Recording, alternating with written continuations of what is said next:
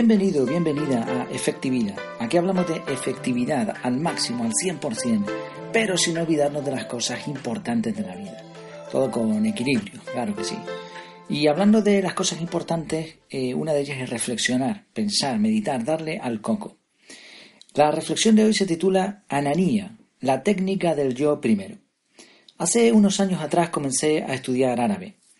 Eh, un profesor de en un seminario de enseñanza de idiomas dijo que los idiomas no son fáciles o difíciles, sino diferentes. Y lo que nos dijo fue que a nuestros alumnos, después en los cursos que diésemos, pues que, que no les dijéramos, no, este, este idioma es muy complicado, sino es diferente, simplemente.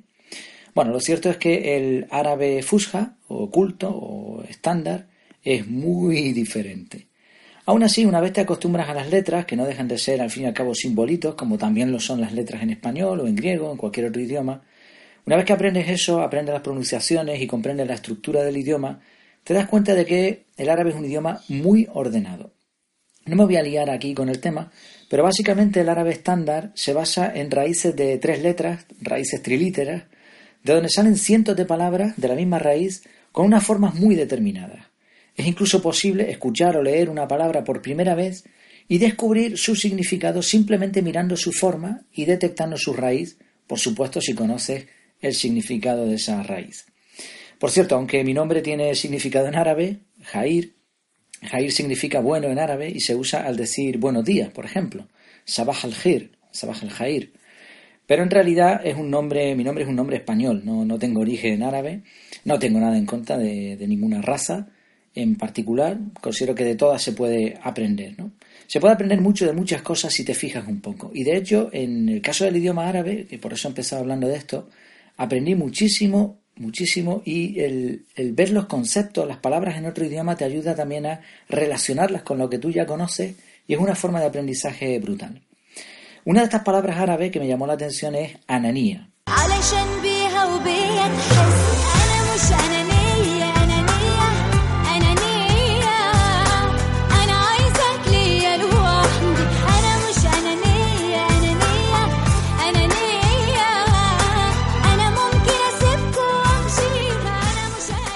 Mm, significa egoísmo, ¿no? Se utiliza como egoísmo. Y esta palabra está compuesta por tres partes. Esta no viene de una raíz mm, directamente.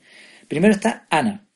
Ana en árabe es el pronombre personal de la primera persona en singular, es decir, yo. Ni es el adjetivo posesivo de la primera persona singular, es decir, mío. Y la A final se suele poner en cualidades. Así, juntando todo, te queda algo así como la cualidad del yo para mí. Hay una palabra en español inventada que también tiene bastante relación, yoísmo. Y aquí viene, bueno, el egoísmo pues es eso, ¿no? Es el yo para mí. Aquí viene a colación una frase de Cicerón. El egoísta se ama a sí mismo sin rivales. Algunas personas no han entendido que la Tierra gira alrededor del Sol y no de ella. ¿Te suena esta forma de pensar, esta forma egoísta de pensar, egocéntrica, ególatra? No sé si tú tienes la misma percepción, pero el caso es que cada vez más hay personas que están centradas en ello.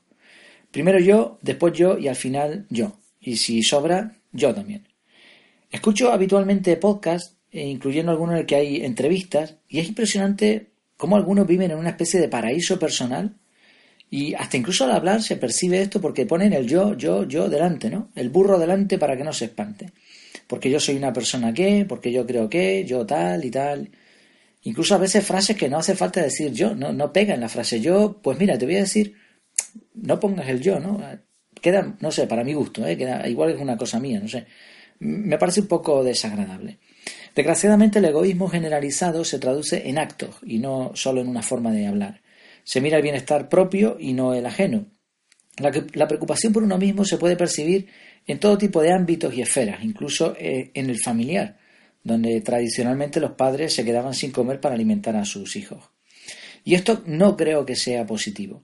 Decía Tolstoy, el secreto de la felicidad no es hacer siempre lo que se quiere, sino querer siempre lo que se hace, que es distinto. La felicidad no está en poner el yo en primer lugar. Ahí en la página web en efectividad.es dejo un vídeo con un acto de generosidad increíble que se hizo viral de un vagabundo. Te animo a que le eches un vistazo.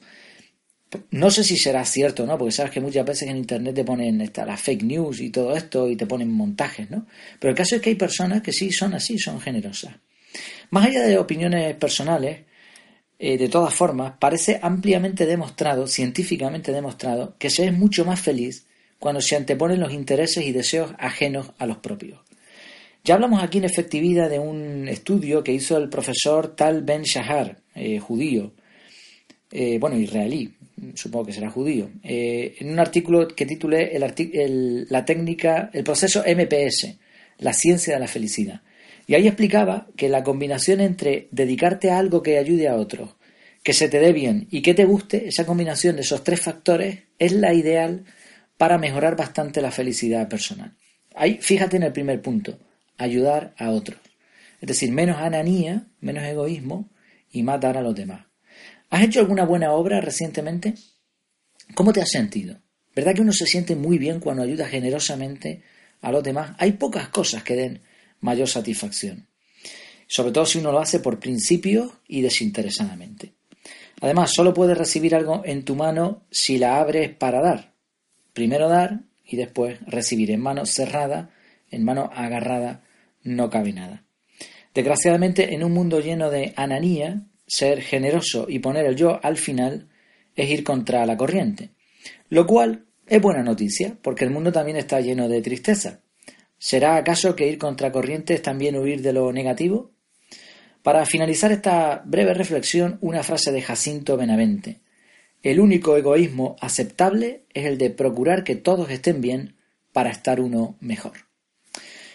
Pues nada más por hoy. Espero que te haya gustado esta pequeña reflexión, por lo menos que haga un poco pensar, ¿no? La verdad es que cada vez más se ve, pues eso, ese, aumento de, egoísmo en general. No creo que eso vaya a cambiar por esta reflexión, pero si alguien pues se decide a ser un poquito más generoso en el día a día, pues ya eso es algo positivo. Por cierto, sé efectivo y recibe un aviso cuando eh, haya una nueva entrada, eh, tanto en la web como en el podcast te puedes suscribir fácilmente. También tenemos en efectividad.es, en el home, en la página principal, la fórmula de la efectividad para saber si eres realmente efectivo o no. Y no te olvides de aportar lo que creas conveniente, de ser generoso, como hemos hablado, con tus comentarios, con tus me gusta y todas esas cosas, compartir también para otras personas, para que más gente pueda aprender a ser realmente efectiva. Me despido, hasta la próxima, que lo pases muy bien.